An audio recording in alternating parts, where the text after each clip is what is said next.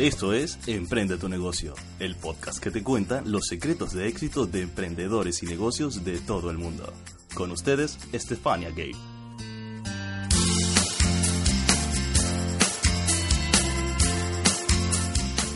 Muy buenos días a todos y bienvenidos a Emprende tu negocio. En el programa de hoy viajaremos hasta Argentina para hablar de pop-up pero antes de presentar a nuestro invitado de hoy, queremos recordar que gracias a Mr. Jeff tienes una gran oportunidad de oro para abrir tu propio negocio en Latinoamérica.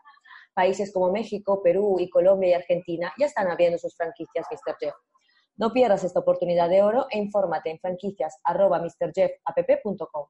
Y en el programa de hoy está con nosotros Facundo Schiavi. Él es el fundador de Pop-Up, el software para restaurantes, cafeterías y mucho más, que se encarga de mejorar y hacer crecer las ventas. Bienvenido, Facundo. Hola, buenas tardes. ¿Cómo están todos por aquí? Muy bien, gracias Facundo por haber aceptado de eh, realizar esta entrevista con nosotros. No, por favor, al contrario, gracias a ustedes por, por contactarme y bueno, va a ser un placer poder contar mi experiencia aquí. Pues Facundo, cuéntanos un poco más sobre tu empresa, sobre PopUp, cómo se inició el proyecto, cómo funciona. Bueno, PopUp es una plataforma de gestión de gastronomía que puntualmente está enfocado en empoderar restaurantes o negocios gastronómicos que son pequeños eh, o medianos, bien, dándoles herramientas para que puedan potenciar sus ventas, gestionar de manera mucho más rápida todos sus procesos y justamente que puedan sobrevivir. Las estadísticas en gastronomía son bastante malas, no solamente a nivel de la América Latina, sino también a nivel global, que tiene un patrón de comportamiento muy, muy acentuado y nos dice de que el 60% de los negocios que abren en gastronomía cierran entre 12 y 18 meses, que es bastante fuerte esta tasa de mortalidad. Así que un poco cuando decidimos emprender este camino en gastronomía, pensando en este problema, dijimos, queremos ayudar a que los dueños trabajen mejor y tomen mejores decisiones, ¿no? Y basado en eso nació Pop-Up. Vale, entonces eh, surgió de esa manera, digamos, la empresa y de fundar la, la, idea. Correcto, surge esa idea. En realidad la idea surge este, a priori casi por un, por un accidente. Estábamos terminando de cenar con el grupo de fundadores, y bien todavía no teníamos ninguna idea puntualmente a qué nos íbamos a dedicar en gastronomía, pero sí estábamos con nuestra Software Factory. Nos sentamos a, a, comer en un restaurante, casualmente yo conocía al dueño, el propietario, se acercó a hablar con nosotros y directamente nos sentamos en la mesa y le pregunté, queremos hacerlo en gastronomía, gastronomía es algo ultra escalable, es un mercado este, global que tiene el mismo comportamiento como mencioné recién. Bueno, ¿qué podemos hacer por ti? ¿Cómo te podemos dar una mano?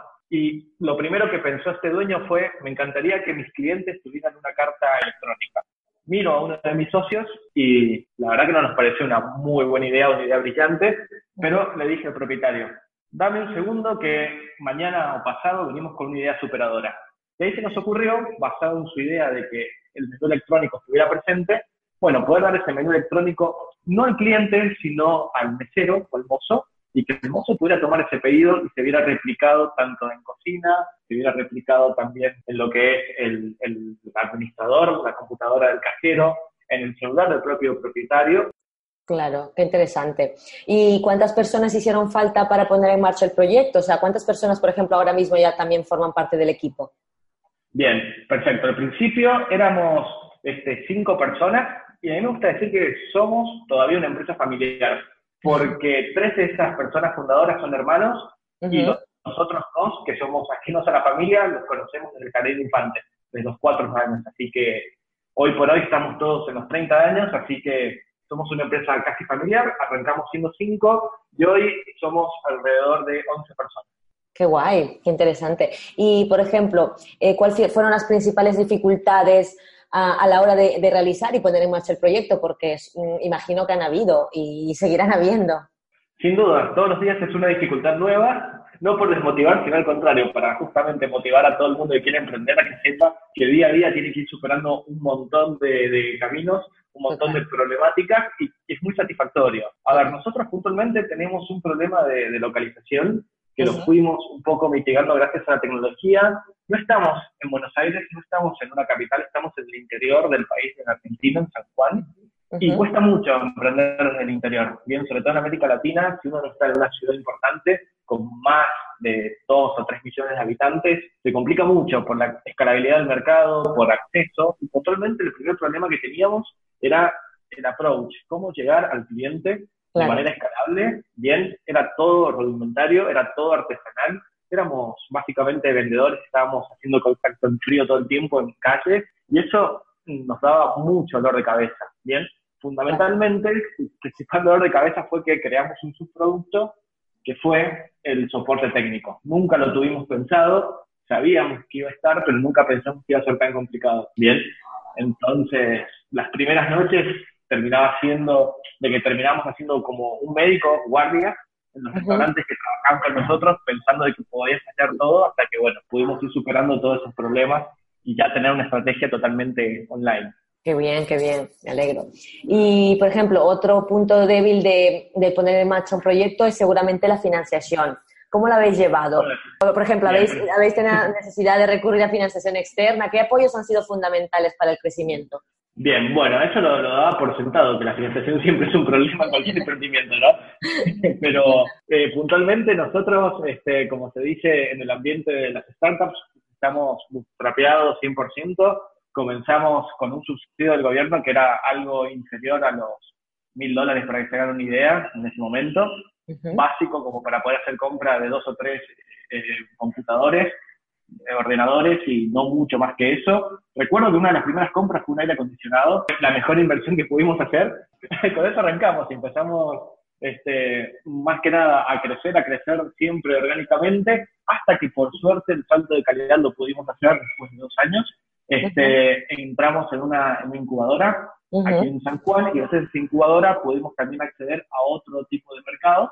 Y fundamentalmente el salto, como les comentaba, de calidad fue este, el año pasado que ingresamos en un programa muy importante en América Latina que se llama Startup Chile. Ah, qué bien. Bien, entonces ahí en Startup Chile sí pudimos recibir fondeo del gobierno chileno y además pudimos ganar la primera instancia y nos invitaron a quedarnos otro año más Así que este año seguimos en Chile. Bueno, y eso sí fue un importante fondeo, aproximadamente 80 mil dólares, que para una startup de vuelta del interior que tiene toda su estrategia online, sirve bastante y se puede capitalizar bastante. Totalmente, los, fue, los ayudó muchísimo. Y volviendo a ese tema, por ejemplo, ¿cuáles han sido las principales estrategias que, que desarrolláis a la hora en marketing, a la hora de llegar al cliente final? Bien, bueno, la verdad que hemos probado absolutamente todo tipo de estrategias. Lo que tiene la parte de gastronomía puntualmente es que es todavía un rubro que es muy rudimentario y los propietarios de los negocios gastronómicos todavía tienen ciertos inconvenientes para adaptar la tecnología, ¿no? Sobre todo en América Latina. Les gusta mucho entender cómo va a mejorar su negocio gracias a la gastronomía. Claro. Así que empezamos primero con técnicas de contacto en frío, como te comentaba al principio, haciendo llamados, haciendo mapeos, contactando, mucho email marketing, no le dan demasiada importancia al mail, no los responden, no los abren, sí que tenemos tasas de apertura muy, muy malas, hasta que empezamos un poco a encontrar la vuelta. En primer lugar, lo que son las ciudades chicas, fundamentalmente todo el interior de, Argentina y parte del interior de Chile, funcionó muy bien la campaña de referidos. Bien, ah. lograr de que algún negocio eh, nos trajera algún colega, algún, algún conocido de gastronomía. Eso empezó a sumar mucho en una primera etapa y ahora ya también eh, las estrategias están más orientadas obviamente a lo que es el marketing digital, mucho posicionamiento orgánico, mucho SEO, trabajar todo el tiempo en perfeccionar el sitio y ahora este, también muchísimo SEM, es decir, que eh, marketing, marketing online, multicanal, este, mucho retargeting, mucho remarketing con base de datos, bien, tratando de machear a esos clientes que hemos ido logrando obtener el contacto en algún momento e irlos poniendo en distintas campañas de automatizaciones, de email marketing o también de, redes sociales para que cuando la persona ingrese a algún portal de la red de display de Google o alguna red social pueda ver publicidad nuestra. Y de esa manera lo vamos persiguiendo hasta que el gastronómico no le queda otra opción que contratar. Y convertir, básicamente. Exactamente, esa, esa sí, es una carrera por convertir, este, es la estrategia que está funcionando en este momento, pero obviamente que necesitamos tener todas las estrategias en un balance y en un equilibrio, porque todavía, es así, el gastronómico sigue siendo bastante eh, clásico, por así llamarlo, en algunos sentidos, y le gusta ver cara a cara a un vendedor veces, no se acostumbra todavía a tener demos online, así que, bueno, pues cuesta, pero se va llevando y de a poco le va, va Se consigue, y se consigue. totalmente, y va cambiando también la generación de los propietarios de negocios. Sí, cambia también la manera de ver y cómo efectivamente asumen y creen en el proyecto. Totalmente, totalmente. Está cambiando la visión, está cambiando la forma de hacer gastronomía y bueno, creemos que estamos en un momento clave esperando de que se dé todo este cambio de generación. Seguramente. Y justamente hablando, continuando a hablar de esto, entonces, ¿cuál es el proceso de crecimiento y expansión de Pop-Up y cuáles son los siguientes pasos de la empresa? Bien, perfecto. Bueno, eh, puntualmente para este año el gran objetivo era empezar a consolidarnos en todas las regiones de Chile. Chile para nosotros es un mercado súper importante, está pegado a la, la Argentina y fundamentalmente pegado a nuestra base de operaciones. Estamos en una ciudad limítrofe con Chile y que eso nos permite tener un buen equilibrio y un buen mercado. Bien, Santiago es una capital muy importante a nivel gastronómico y fundamentalmente también para fines de este año se termina la consolidación, si bien ya tenemos clientes en otra capital fundamental para América Latina en materia de gastronomía, que es Lima. Lima y Perú fundamentalmente son eh, la, capital de la gastronomía en América Latina, bien, eso determinado por, por la UNESCO, entonces... Eh, sí, sí, totalmente de acuerdo también yo, eh, que soy peruana. Ah, perfecto. Bueno, entonces tú me vas a saber decir mucho mejor que yo la importancia del Perú para la gastronomía. Absolutamente. Bien, perfecto. Bueno, y este, también tenemos algunos clientes en, América Central. Fundamentalmente, la idea también es poder trabajar en Guatemala, en una pequeña inversión en ese mercado, que ya es un poco la, puerta para el mercado principal, probablemente del año pasado, perdón, del año que viene, que va a ser eh, México, ¿no? Que toda startup en América Latina necesita estar en México, no es que quiere. Sí, totalmente. El mercado es bastante grande y muy amplio ahí. Exactamente, y también es la entrada al mercado latino de Estados Unidos, así que es un poco los pasos lógicos que estamos siguiendo de a poco, dando pasos seguros, pero este, sin, digamos, sin, sin frenar la marcha. Bien. Y hablando un poco ya más de tu rol y tu función en la empresa, ¿siempre supiste que querías formar tu propio negocio? ¿Siempre tuviste esta alma emprendedora? La verdad que no. Me, cayó de, sinceramente, me cayó de, casualidad. Yo estuve trabajando justo después de terminar mi, carrera de grado, una licenciatura en Administración de Empresas y Negocios. Estuve trabajando en, un negocio de retail y distribuciones. Este, no tenía mucho que ver, pero me sirvió bastante como para entender de que el negocio de oficinista, el negocio de, rutinario, ¿no? cumpliendo horarios, me costaba mucho, me costaba mucho la concentración. Y fue justo en medio de un año sabático que mis amigos, como te comentaba, del Jardín Infantes, me dieron este, que estaba haciendo absolutamente nada, sin saber qué quería hacer de mi vida, y me dijeron, vení, hagamos algo, tenemos pensado hacer algo de tecnología, queremos hacer la Software Factory, eh, ven con nosotros. Así que sin saber nada de tecnología, pero con mucho conocimiento de gestión, me terminé sentando con ellos y así fue que surgió esta, la, idea de Pop-Up, como ya les comenté al, principio, ¿no? Y fundamentalmente el rol dentro de la empresa lo fuimos aprendiendo y descubriendo cada uno de nosotros. Nadie estaba formado para ser emprendedor. Ahora sí, por suerte hay muchos programas y mucho asesoramiento en América Latina pero este, a lo mejor hace cuatro años, cuando arrancamos nosotros, no había tanto, tanto, tanto contenido y cada uno fue descubriendo su, su, rol, ¿no? En el caso mío, básicamente yo era la persona que podía hablar de dos o tres palabras de corrido, a diferencia de los programadores que son mucho más introvertidos, así que terminé siendo un poco la cara comercial de la empresa, ¿no? Claro, qué bien, pues mira, Interesante. Y personalmente, sabes, el ecosistema de las startups es un ecosistema que cambia día tras día, es muy variable. ¿Cómo has vivido los cambios tan rápidos que se producen al formar parte de una startup? Bueno, fundamental estar interconectados. Bien, la verdad que los cambios son vertiginosos, como tú dices, casi imposibles de, seguir y la importancia de la interconexión, de estar este, relacionado con otras startups todo el tiempo, ayuda y favorece muchísimo, ¿no? pasarnos contactos, pasar datos, pasar noticias, bien, este, compartir programas de aceleración, todo ese tipo de cuestiones entre distintas startups y ver el ecosistema como justamente hermanos que estamos trabajando para favorecer bien algún mercado en particular y no vernos como competidores o rivales, es la única manera que hemos encontrado de poder estar adaptados a los cambios que son ultra, pero ultra rápidos, ¿no? No dan tiempo a pensar y creo que esa interconexión con otras empresas este, nos ha ayudado a mantenernos en el ecosistema y a seguir formando el ecosistema, ¿no? Qué bien.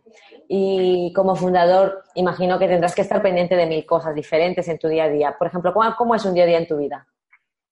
Ah, bien, bueno, ahora en este momento justo es una muy buena pregunta porque estoy tratando de volver a cambiar mi esquema diario porque termina haciendo tantas cosas y al final foco en pocas cosas importantes que termina siendo una complicación. Pero bueno, un poco mi día está más que nada este, relacionado a la generación de demostraciones o de armar propuestas de mercado para clientes este, que se van acercando y son un poco importantes que no se han podido gestionar solos. Entonces, parte de, la mitad del día está destinado a hacer demostraciones, videollamadas o propuestas de mercado puntualmente para algunos clientes. Y la otra parte es análisis de los clientes que ya están dentro de nuestro panel de venta, dentro de nuestro proceso, y ver justamente qué tipo de eh, suscripción o qué tipo de oferta le podemos hacer a cada uno de ellos. Básicamente es mucha tarea de relación con clientes y mucha tarea también de análisis interno de los clientes y ver de qué estrategia. Y otra parte del día también está enfocada en análisis de las métricas de marketing para yo decirle al equipo, justamente esta campaña no funciona, no va a estar entrando leads o contactos calificados, los leads que están entrando la verdad que son una porquería, también estrategia, cambiamos el copy, no me gusta el Instagram, bien, un poco todo eso, ¿no? Pues muy bien, lo tienes bastante, bastante, bueno, todo muy concentrado en tu día. A ver, eso es lo que yo contesto, que esté concentrado o no, depende de tantas cosas en el día, pero e-, ese, es el ideal, lo que te dice es el ideal. A ver, en el medio pasa algún problema con algún cliente en particular, mucho de hacer... Tiene que saber hacer frente. Exactamente, llama al contador y tengo que sacarme el sombrero de vendedor y ponerme el sombrero de análisis financiero y de analista financiero justamente y salir a ver el tema impositivo, a ver el tema impuestos, este, a ver el tema de flujo de fondos. O sea que básicamente termina pasando de todo. Lo ideal sería lo que... Claro.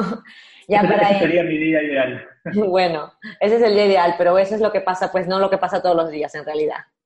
Exactamente, y eso es lo lindo, porque uno nunca se aburre. Se va a sufrir un montón, eso encanta dejarlo claro. Este, se sufre, se sufre mucho, pero no se sufre en el mal sentido, porque al final del día después de tanto nervio, después de tanta angustia, uno sabe que lo que está haciendo es para él y está generando una contribución en sus socios y una contribución en el ecosistema o en la ciudad en la que está inmerso. Eh, que es muy distinto a lo que uno termina de, pensar cuando se va a dormir y está trabajando a lo mejor en algo que no es feliz o que no le encuentra sentido. Claro, eh, encuentra satisfacción en realidad, entonces.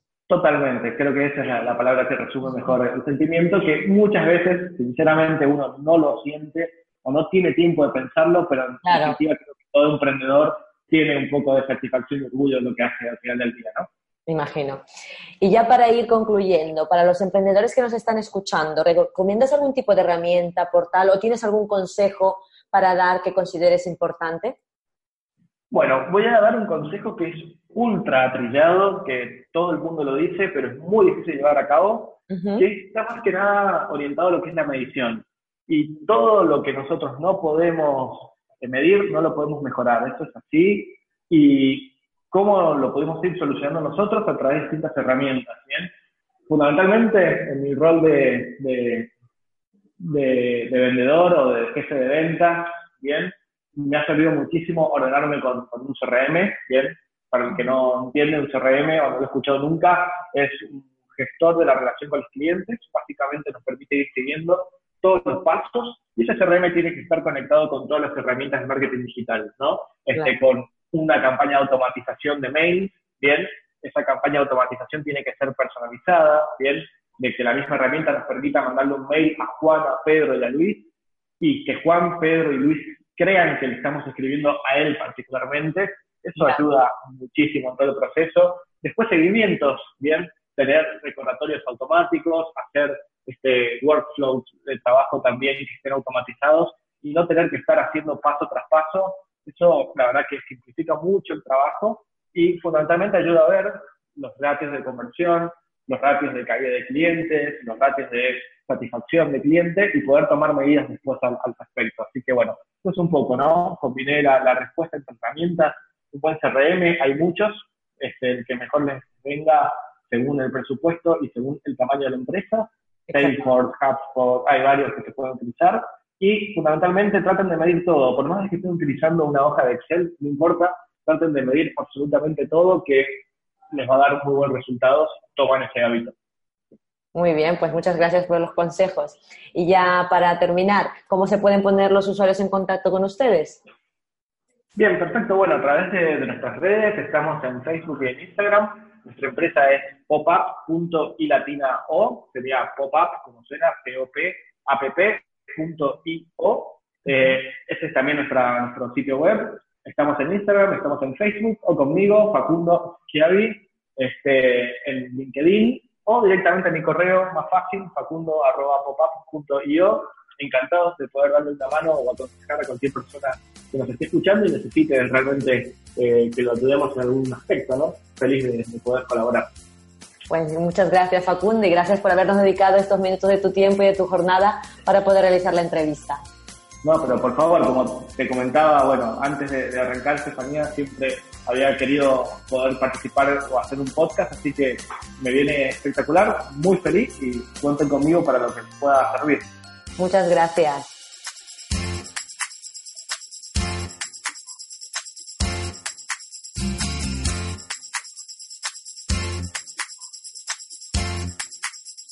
Si quieres poner en marcha tu propio negocio, al igual que ya ha hecho Facundo, de la mano de Mr. Jeff tienes una gran oportunidad. Contáctanos en franquicias.mrjeff.com y recibirás toda la información. Muchas gracias por escucharnos y hasta la semana que viene. ¡Adiós!